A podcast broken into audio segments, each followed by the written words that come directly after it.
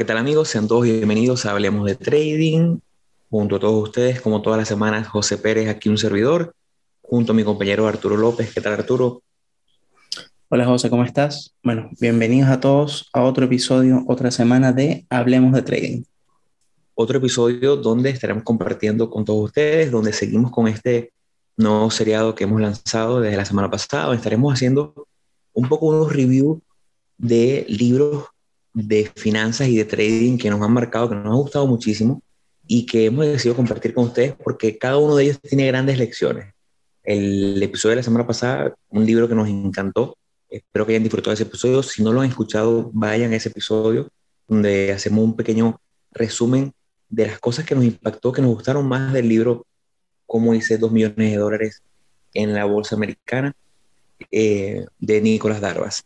El día de hoy estaremos tocando un libro muy famoso, un clásico de finanzas personales, eh, que capaz a lo mejor se, se distancia un poco de lo que sería el trading como tal, pero creo que tiene muchas similitudes y tiene muchas cosas, puntos similares con el camino del, trader exitoso.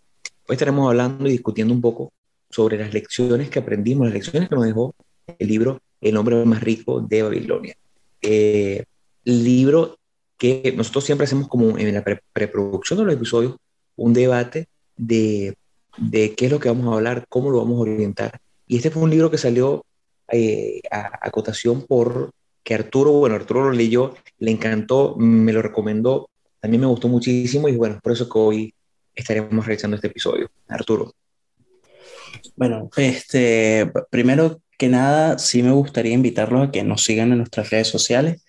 Eh, nos pueden seguir en Instagram como hablemos.d.trading, en Twitter como hablemos trading, nuestro correo electrónico que está abierto de verdad para cualquier sugerencia, cualquier consulta, cualquier feedback, si hay algún tema del que quieren que toquemos o algo. Eh, Estamos para, para ayudarlos, que es eh, correo.hdt.gmail.com y bueno, nuestro canal de YouTube, que es Hablemos de Trading. Eh, sí, efectivamente, eh, el hombre más rico de Babilonia se aleja un poco de, del, como de, de, la norma o de lo que hemos, o sea, de, o de lo que hemos venido eh, conversando en, en, el podcast en general, después de tantos episodios, después de 78 episodios. Eh, pero hay muchas cosas y muchas lecciones que podemos tomar y que podemos también aplicar para el trading. Yo creo que muchas de estas lecciones no solamente son de educación financiera, sino son, eh, o sea, son muchas lecciones que también podemos aplicar para nuestro trading. Eh, pero claro, nos gusta, nos gusta o nos gustaría hablarles un poco sobre este libro porque de verdad trae lecciones que son básicas y que son indispensables eh, para todo lo que es, o sea, para, para, las finanzas personales y todo lo que es educación fin financiera básica. Eh, a mí me da, o sea, a mí me da mucha curiosidad porque yo creo que esto fue uno de los primeros libros que yo me leí de, de educación financiera y yo quedé sumamente atrapado, inclusive me lo leí, yo creo que en menos de una semana me leí el libro por lo atrapante y que lleva el mismo, el mismo estilo que el libro de Nicolás Darvas, que hablamos la semana pasada, que te va contando todo a través de historias. En este caso, te cuenta, son muchas historias. Eh, y cada historia lo que trae... Repito, para, para hacerle a la gente un símil de lo, de lo que a mí me gusta de este libro en general y que lo llevo al trading. Y es que, a mi parecer, eh, todo el que comienza en el mundo del trading o en finanzas, lo primero que quiere es encontrar una vía muy rápida para hacerse millonario. Ese es lo, y la gente cae en el trading pensando en eso. Bueno, es la vía rápida para hacerme millonario. Todos los días, todas las semanas, eh, Arturo y yo nos encontramos con personas, compañeros de trabajo, amigos, personas que, conocemos, que cuando se enteran del podcast o cuando llegan a nosotros, lo primero que hacen es emocionarse porque, bueno, sí, a mí me gusta mucho el trading, eh, estoy robiendo dinero porque quiero meter y quiero hacerme rico rápido y lo primero que te deja este libro como enseñanza es que el camino hacia esa libertad financiera, que, a veces suena cliché por, por, por, la cantidad de estafadores que hay en las redes sociales, esa libertad financiera, ese éxito financiero en finanzas personales, se consigue con paciencia y perseverancia. Es un camino largo, no es simplemente, no es un evento, es la, la consecuencia y la perseverancia que nos lleva a alcanzarla. Y este libro lo deja muy claro. Sí, no, y totalmente, y con hábitos, con hábitos que uno va creando y que uno va perseverando justamente en, cumplirlos todo el tiempo, eh, de forma tal de que, de que logres esa, esa meta. Eh, hablando un poco, sí, sobre el, sobre el libro, eh, bueno, como, como lo dice, es, está basado o está, se centra en las historias sobre Babilonia. Entonces, muchos de los relatos y muchas de las cosas que hablan, las hablan con eh, como mensajes y como con cosas de la época.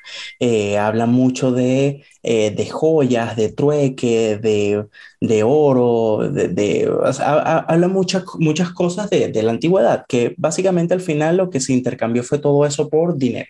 O sea, al final, si lo llevamos a la, a la época actual, ahora es el, es el dinero el que, el que comandaría esa, eso. Allá eh, en esa época los pagos podrían, se podían haber hecho en, en, diversas cosas, te podían haber pagado, no sé, en granos de café, en arroz, en, eh, en cualquier cantidad de, de, de, objetos que, que, ahorita en este momento, en la actualidad, quizás sería algo... Eh, no, no, diría descabellado, pero es que ya está como fuera de, de, lugar, pues ya ahora un intercambio de dinero por ese tipo de, de cosas. Eh, pero bueno, básicamente el libro es, inicia con, son dos amigos que ellos se... Eh, como que están como muy insatisfechos con su estilo de vida, están como muy cansados de lo que, eh, del, del, estilo, de la, de la, forma de vida que, que ellos tienen, y se dan cuenta que ellos tienen un amigo que estudió con ellos, tuvo las mismas oportunidades, un, un compañero de ellos, que él tenía, era rico, y entonces ellos se acercaron justamente a preguntarle, eh, bueno, cuáles eran los secretos de, eh, de su éxito y por qué, se había, por qué se había vuelto rico. Y de ahí, a partir de, de eso, empiezan ciertas historias que una desemboca en la otra y cada una de las historias lo que te va contando es, o, lo que te va enseñando es una lección. Y yo creo que nosotros lo que queremos es, o nosotros sacamos realmente, eh, seis lecciones del libro que yo creo que pues, son como las más, o, por lo menos las que más nos llamaron a, a nosotros dos. Eh, porque el libro tiene muchísimas enseñanzas y uno lo puede interpretar de la forma que uno quiera, eh, pero yo creo que básicamente hay muchas de estas que yo creo que la mayoría de la, de la gente estaría de acuerdo con, con, nosotros. No sé, no sé, José, si, si te, te gustaría agregar algo al, a la introducción del, del, del, libro. No, no, a mí me, me, yo creo que el autor hizo un trabajo espectacular porque la forma en que fue contando a través de historias, y como, como bien dice Arturo, eh, lo cuenta con historias de Babilonia, lo cuenta usando ejemplos de monedas, porque de una forma eh, lo hace atemporal. Vamos, hablamos de un libro que salió en 1900, o escrito en 1926, que el que lo lee hoy y el que lo lea seguramente dentro de 50 años podrá encontrarle la misma lógica. Mientras que a lo mejor un libro con términos más engorrosos, con lo mismo, tratando de, identificar la misma idea, pero haciéndolo con a lo mejor con dólares o a lo mejor tratando de decir que invierte, cuando te dice unas lecciones que vamos a estar discutiendo, donde dice eh, invierte en un negocio que conozcas, o en, algo que te dé dinero pero que tú conozcas. A lo mejor nosotros le, decimos en ese libro, mira, invierte en acciones americanas, pero a lo mejor eh, dentro de 100 años la, la bolsa americana ya no existe. Entonces, la forma en que fue escrito y la forma de relato lo hace atemporal. Y creo que son unas grandes virtudes y por eso que es un clásico de, de, las finanzas modernas. Ya, perfecto. Y, y, bueno, ya como para entrar en, en, las lecciones, yo creo que lo más, la, la, primera lección, y yo creo que una de las más, eh, eh, vamos a llamarlas lógicas, que uno, uno escucha estas lecciones y uno dice, es que es lógico todo esto, pero, pero es tan difícil eh, o sea, si, si uno lo lee, uno dice ah, que es lógico el asunto, pero, eh, pero no, no, no, tiene como tan, o sea, no, tiene sentido en el día a día, uno se pierde en el día a día con esto y no le ve lo, eh, o sea, no, no, lo aplica. La, la, primera lección es, bueno, págate a ti primero. Eso es una de las lecciones que... Eh, y, del, y, yo creo que es una de las cosas que, que en, en, términos de educación financiera, el tema del ahorro, el tema de poder de poder sacar una parte de lo que, de que lo que tú recibes mensualmente, llámese sueldo, llámese, eh, llámese el como sea, eh, apartar una parte para para ti, para futuras inversiones, yo creo que es algo primordial. Y eso es algo que, eh, que en el libro lo marca muy bien en la primera, en la primera lección y en la primera historia, eh, donde, donde al, protagonista le dicen, le dicen, mira, lo primero que tú tienes que hacer es de cada, de, o sea, si, si tú recibes 10 monedas por tu trabajo mensualmente, guarda una para ti. Y luego a fin de, al fin del año, ya cuando cumplas el año, eh, ya tienes una cantidad reunida y con eso puedes ver en qué invertir como para poder multiplicar esa, esas inversiones. Eh, yo, pues, sinceramente, yo siento que esto es algo básico. Yo creo que todas las personas, todos como, como personas, eh, como seres humanos como en el, mundo, tenemos que ahorrar siempre. Yo creo que es algo fundamental, no solamente, eh, o sea, si uno quiere multiplicar su dinero, uno tiene que poder invertir, o sea, uno, uno tiene que agarrar y tener eh, inversiones y de algún lado tienen que salir esas inversiones. Eh, igual eh, los métodos de ahorro se pueden utilizar para muchísimas cosas, no solamente para inversiones, sino fondos de emergencia, para alguna eventualidad, ahorro para vacaciones, pero lo importante es ahorrar. Ahora, yo creo que hay como, no, no es una disputa, sino, sino es una pregunta que cualquiera se podría hacer el 10% sería suficiente. Se podría ahorrar menos del 10%, se podría ahorrar más del 10%. Eh, ¿En qué medida sería como, como viable o qué sería más, o sea, qué sería mejor para uno como persona? Obviamente como para uno como persona, y yo creo que esto, esto es opinión personal, ideal sería poder ahorrar mucho más del 10%, ahorrar lo máximo que tú puedas dependiendo de tus gastos mensuales. Eh, pero yo creo que 10% es un, un monto bastante, eh, o sea, bastante bueno. Eh, pero sinceramente pienso que lo importante, o sea, si, si, por ejemplo, si hay alguien que no tiene el, la, o sea, el hábito de ahorrar mensualmente, y quiere iniciar a ahorrar, eh, sé que cuesta, sé que es difícil, yo estuve ahí y bueno, lo que puedes iniciar es con un porcentaje menor. Puedes iniciar con un 2, con un 3%, un 5% y de ahí llegar al 10%. Todo es de forma de, eh, de poder, eh, ¿cómo se llama? De poder alcanzar y poder ahorrar mensualmente, que es lo más importante. otra de las cosas, y yo creo que es otro de los de las excusas que como personas eh, uno se pone para no ahorrar es que uno dice, no, es que no, no me alcanza el dinero para ahorrar. Y, y yo creo que eso es algo muy, eh, o sea, algo que está muy metido en, la, en, o sea, en el pensamiento de, de, mucha gente en la sociedad. Eh, yo realmente, yo antes de ver mis deudas, yo aparto, o sea, a mí me pagan mi sueldo mensual y yo lo que hago es que aparto cierta cantidad y la paso a ahorro sin importar las deudas, sin importar nada lo que tenga atrás. Yo eso después veo cómo lo pago. Pero lo primero es pagarme a mí. Y eso es una de las lecciones, y yo creo que la lección, o sea, todas las lecciones son bastante importantes, pero esto es una lección súper, súper, súper importante. No sé qué opinas tú, José. Sí, es que yo creo que cuando hablamos de ese 10%, eh, yo creo que, como dice Arturo, no importa necesariamente el 10%, puede ser el 1, el 5, el 3%. Importante primero es crear el hábito. Crear el hábito porque si a lo mejor, bueno, puede que sea el caso que no puedes ahorrar el 10% porque estás en un, en un proceso de deuda y, no, no, tienes la capacidad ahorita, bueno, pero si no puedes el 10 no significa que no puedes nada. Si puedes el 5, bueno, es un buen inicio. Una vez que creas el hábito, obviamente podemos ir subiendo ese porcentaje mensual. Hay, un, hay una regla importante en finanzas personales, hay, muchas importantes que a mí me gustan muchísimo. Una de las que más me gusta es, eh, para todo el que vive alquilado, nunca, alquilado o con una hipoteca por una casa, nunca gastar más de el 20% de tu ingreso mensual en vivienda. Porque cuando ya gastas mucho más de eso, se te hace cuesta arriba ahorrar y poder apartar ese 10-15% mensual para inversiones. Eh, y uno de, los, de, las, de las frases que me gusta mucho es que no ahorres lo que te queda después de gastar, sino que gastes lo que te queda después de ahorrar.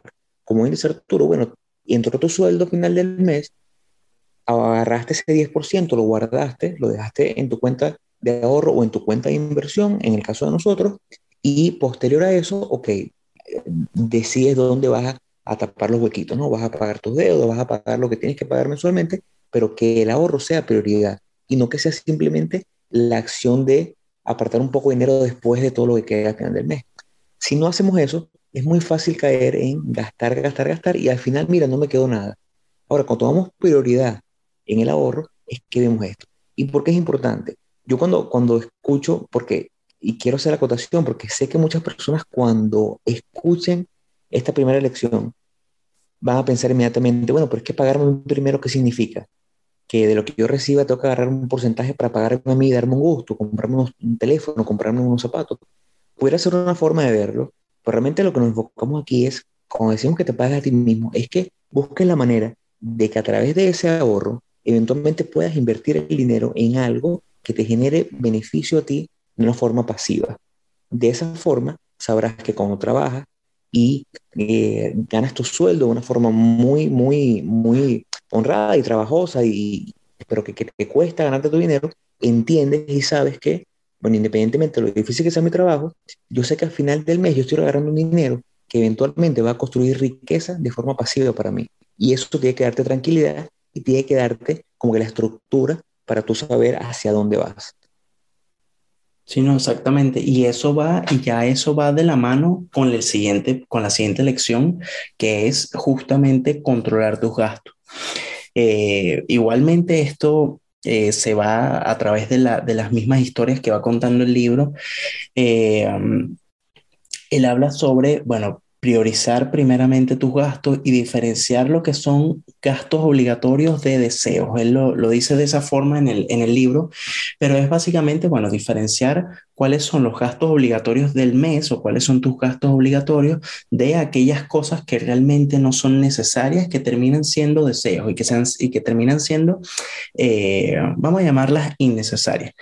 Y bueno, yo eh, sinceramente también yo creo que estoy 100% de acuerdo con esto. Uno, eh, yo por ejemplo, yo lo que tengo, o sea, es, es muy fácil hacer esta, esta diferenciación porque Ahorita con tantas herramientas, uno agarra y uno toma una hoja de Excel y uno simplemente va colocando y va, y va poniendo campos en, la, en, la, en, eh, en, las celdas y vas colocando, bueno, mira, eh, cuánto tengo que pagar de alquiler, cuánto tengo que pagar en agua, en luz.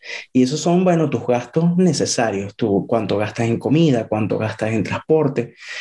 Eh, y vas definiéndolos y los tienes que tener bien definidos para saber cuánto, o sea, o sea, cuánto, cuál porcentaje es o cuál porcentaje representa tus gastos obligatorios de tu, de tu porcentaje total o de tu ingreso total.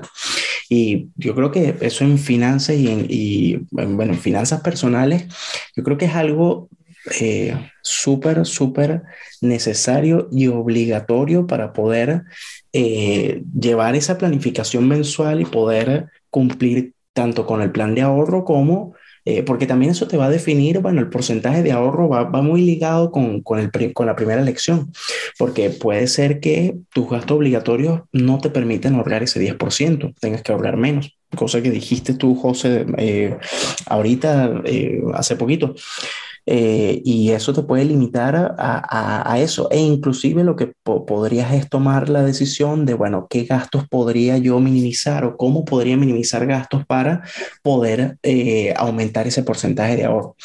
Eh, entonces yo creo que es básico y obligatorio que todas las personas hagamos esta diferenciación entre gastos obligatorios y gastos de, de, deseo, por decirlo alguna, de alguna forma. Y hace una referencia importante porque el tema de la hojita de Excel es súper importante. Ahorita hay miles de herramientas. Yo tengo en mi teléfono una aplicación que se llama Every Dollar, donde eh, de una forma muy fácil yo puedo ingresar todos los gastos diarios por renglón por categoría. Puedo categorizar cada uno de ellos, eh, gastos desde rentas gastos varios, hasta comida.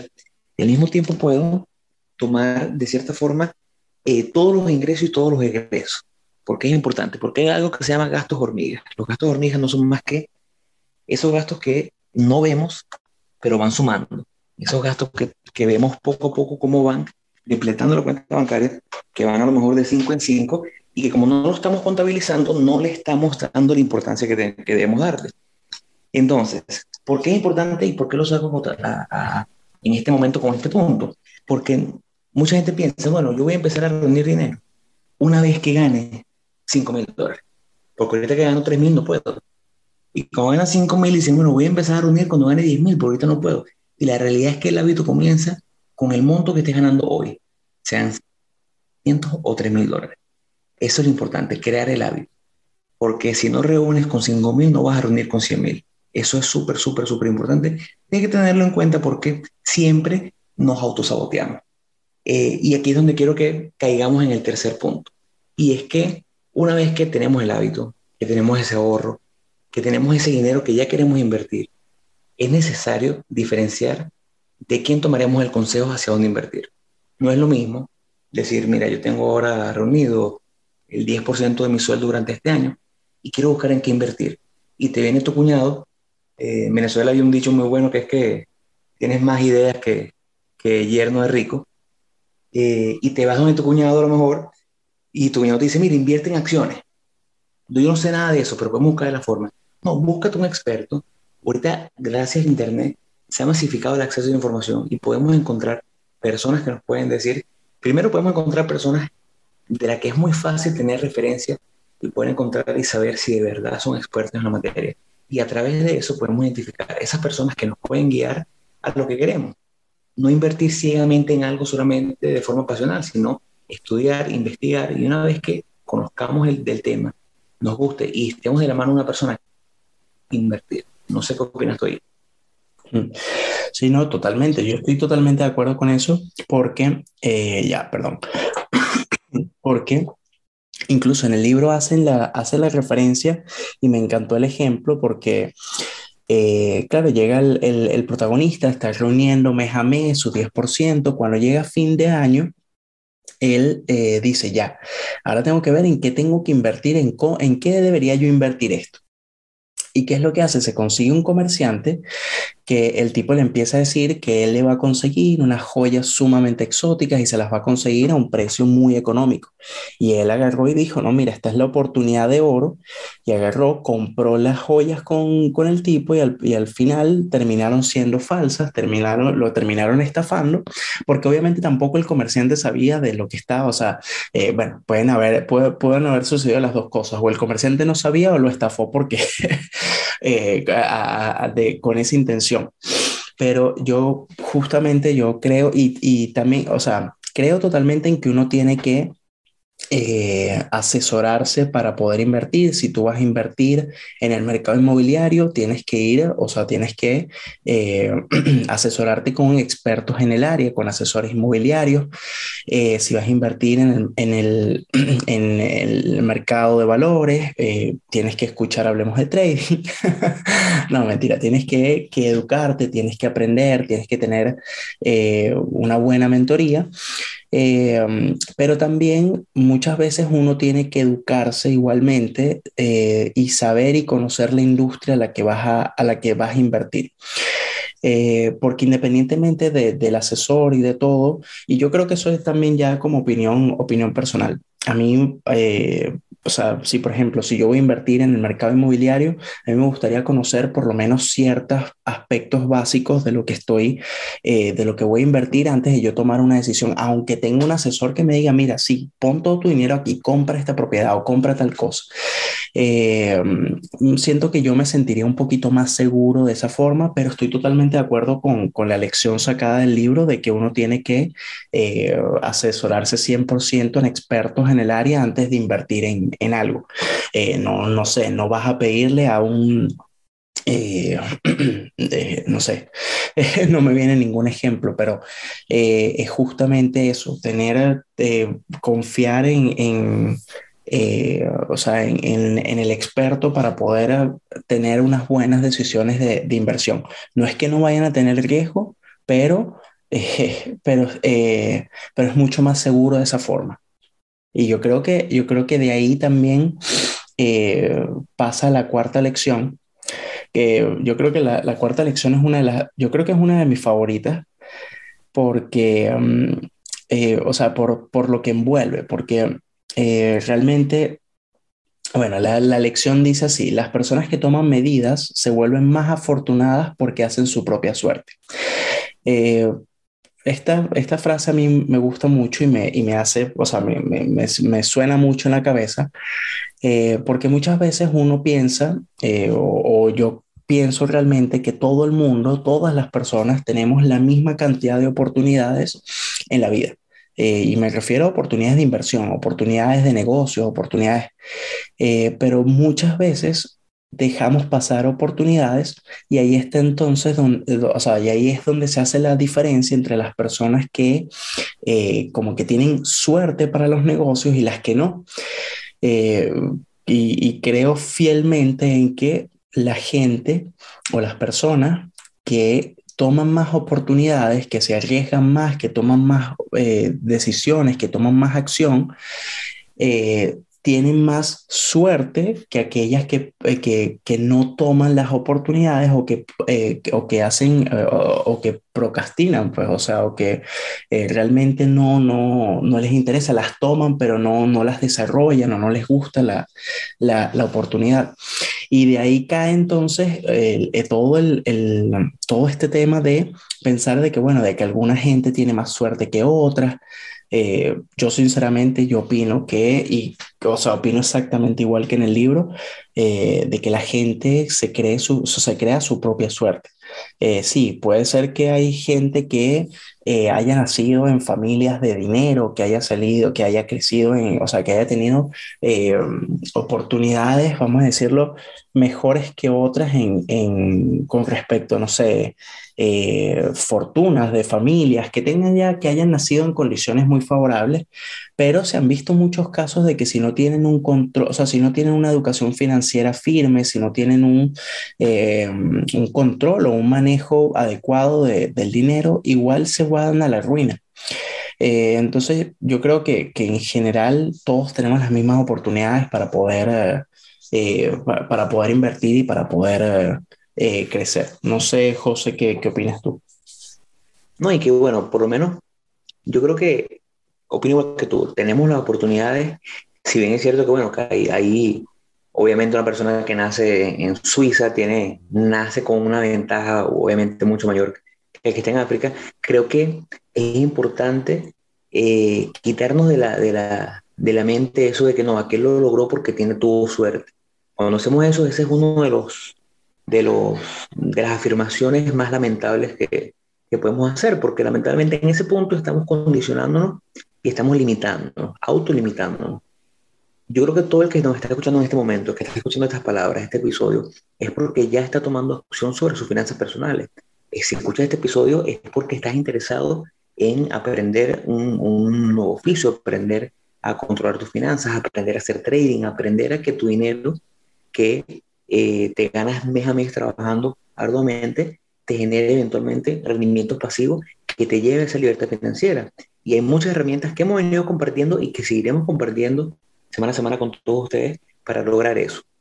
Es como dice Arturo, hay mucha gente que, que nace con familia millonaria, pero lamentablemente no tiene más como para eh, saber producir ese dinero, saber ponerlo a trabajar, eh, mientras que hay otros que se propia suerte y logran salir adelante y conseguir ese millón.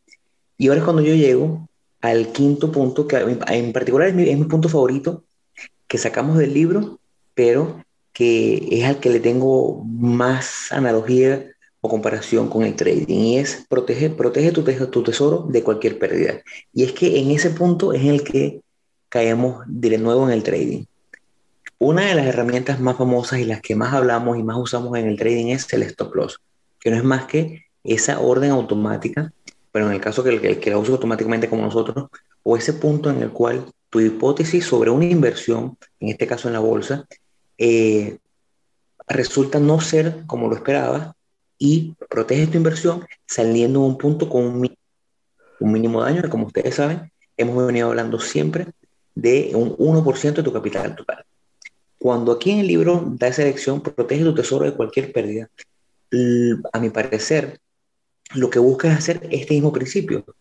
No permitas que ese dinero que te ha costado, ese dinero que te ha costado amasar, eventualmente solamente por a lo mejor por de forma emocional, te vayas por un negocio donde inviertas todo y no puedas controlar tus pérdidas. No puedas controlar el punto en el cual decides no perder más.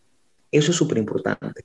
Si a lo mejor una persona nos está escuchando y tiene guardado 10 mil dólares que ha podido reunir a lo largo de los últimos años como su 10, 15, 20% de ahorro mensual y le ofrecen un negocio espectacular en que se va a hacer rico en unos pocos meses y tienes que invertir esos 10 mil y no tienes forma de controlar a lo mejor esa pérdida o proteger eso que te ha costado tanto alcanzar, no creo que sería lo más sabio.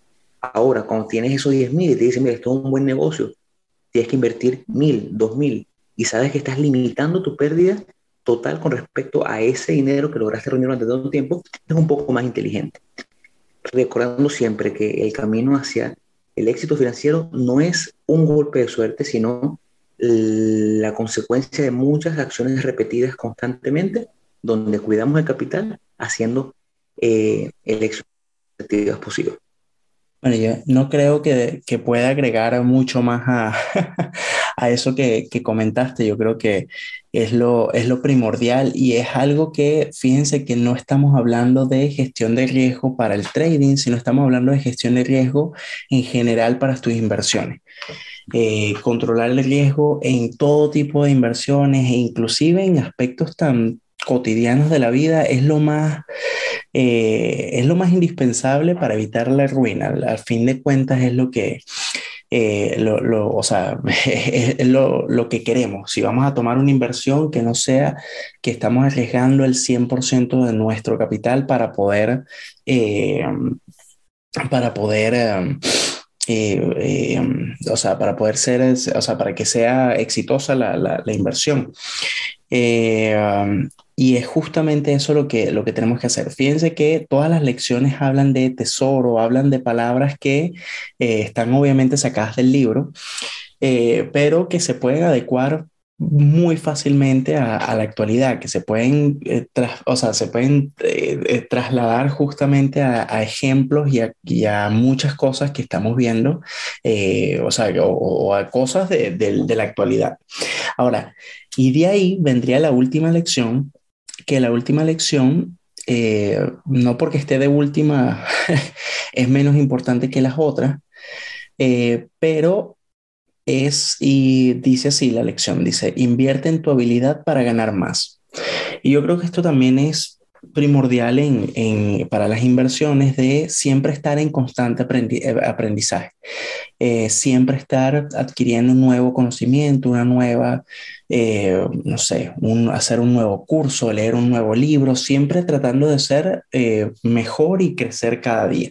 Yo creo que esto es también sumamente importante y, o sea, para poder, o sea, para, para poder alcanzar, yo creo, la riqueza, eh, vamos a tener que estar siempre en constante cambio, en constante crecimiento.